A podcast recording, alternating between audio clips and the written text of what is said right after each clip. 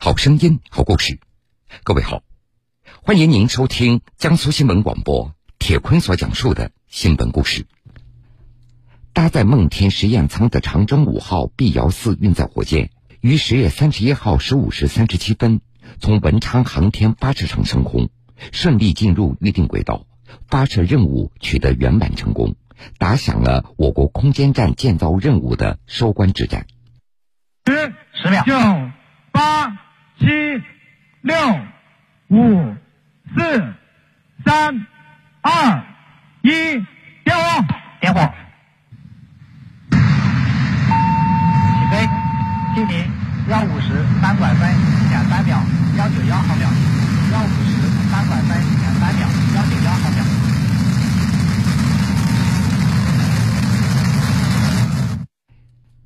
在侧发大厅发控台前负责按下点火按钮的岗位，也被称作金手指。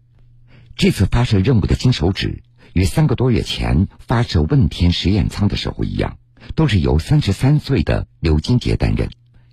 她是文昌航天发射场的第一位女性金手指，她的搭档王雨萌也是女性。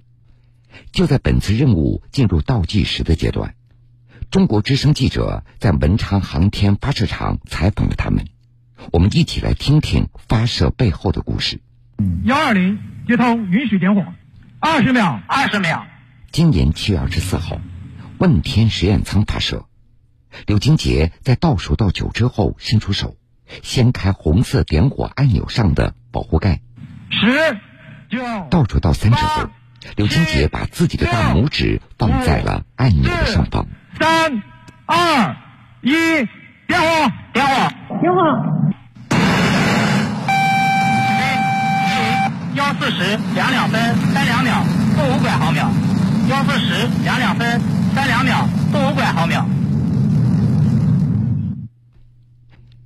点火！点火！点火！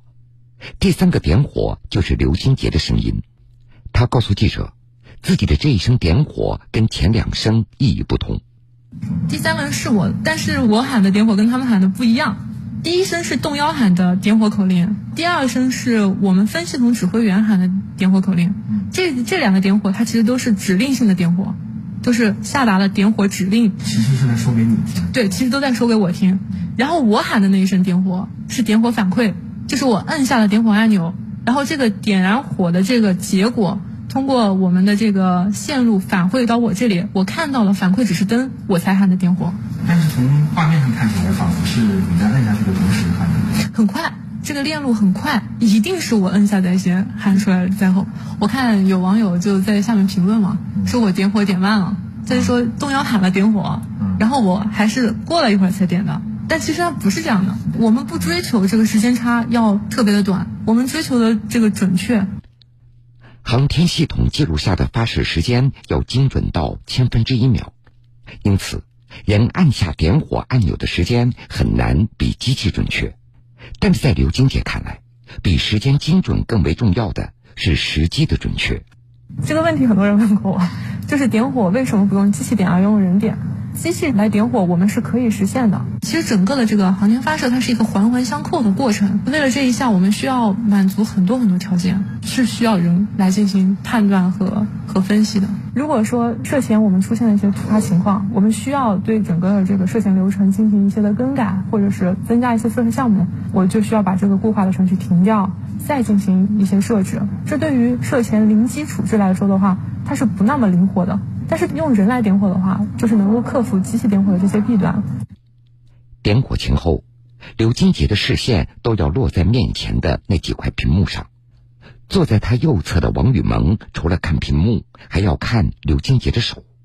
王雨萌他讲起的一个例子，更加说明了由人来按下点火按钮的意义。一六年十一月三号，长五首飞，当时被称为“惊魂九十秒”。就是非常惊心动魄。当时距离点火还有九十秒的时候转电，主动切换计算机弹簧框报错。当时做发控台的是我的老师田老师，然后还有我们另一位发控系统主任设计师是孙兆牛。因为他们的经验非常丰富，就看了一下所有的数据、所有的状态，然后判断说都已经正常了，然后程序可以继续。然后就就接着往下走。当时我们都预测到了首飞的时候会有很多很多的困难，然后所以那一次我们把所有的问题都解决了以后，都排除了以后，然后火箭准时起飞。那个时候大家真的是特别特别激动。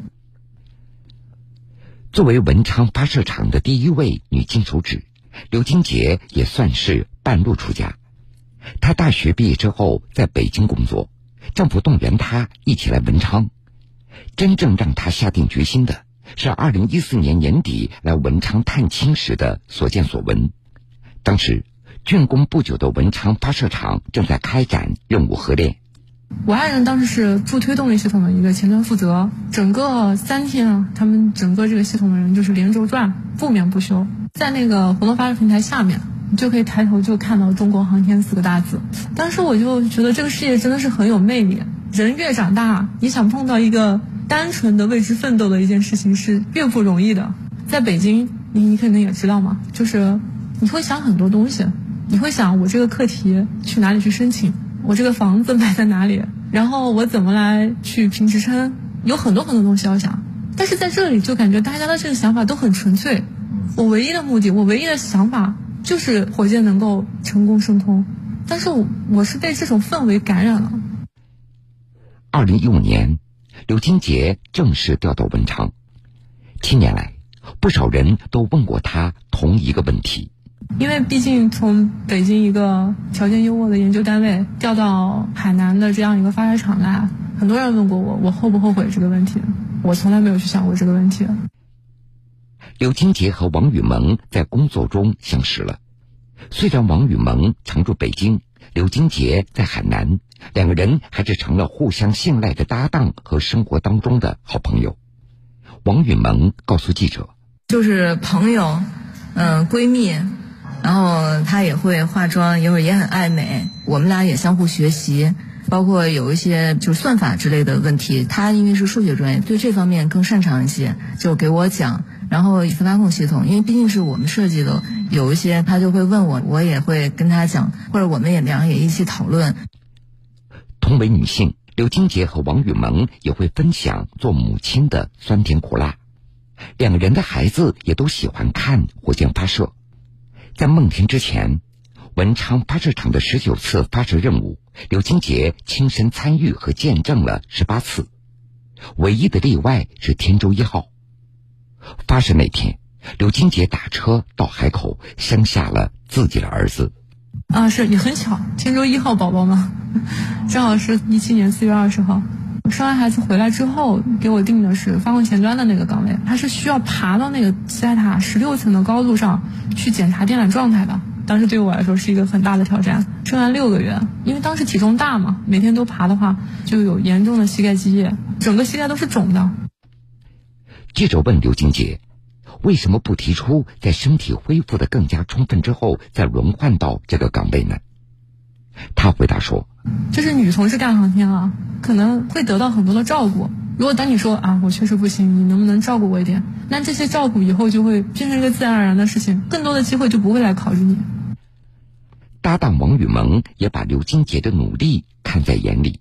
金杰他前期也已经做了。很多年的准备，他把就是我们控制系统、建地所有的岗位都轮了一遍，对所有的系统、所有的设备现在都很清楚。就是任何一个动作，其实在他的心里都有一个信号流，他必须得有这样的一个技术储备的底蕴，然后他才可以稳健的在窄窗口在零秒完成这个点火的动作。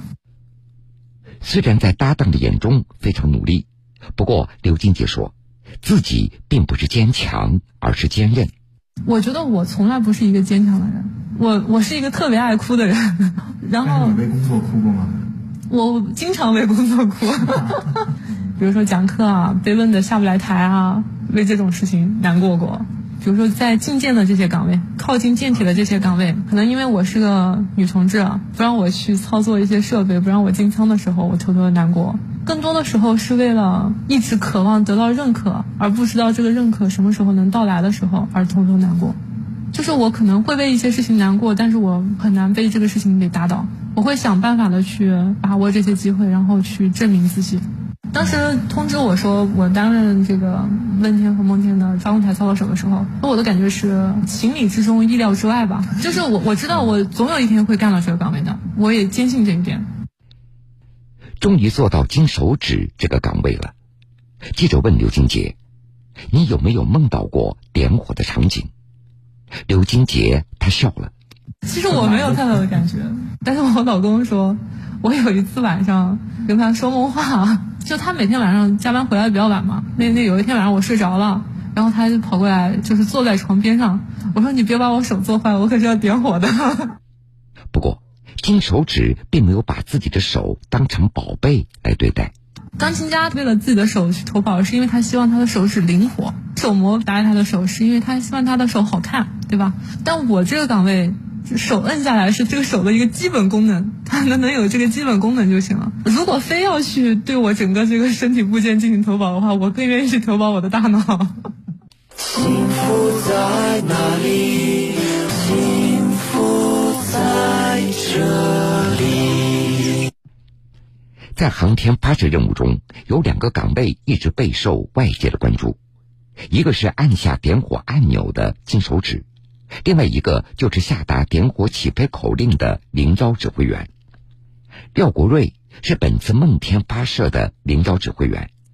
他航天生涯的灵招首秀是去年四月的天河核心舱发射任务，加上问天和梦天，他将以零幺指挥员的身份完整经历中国空间站三个关键舱段的发射任务。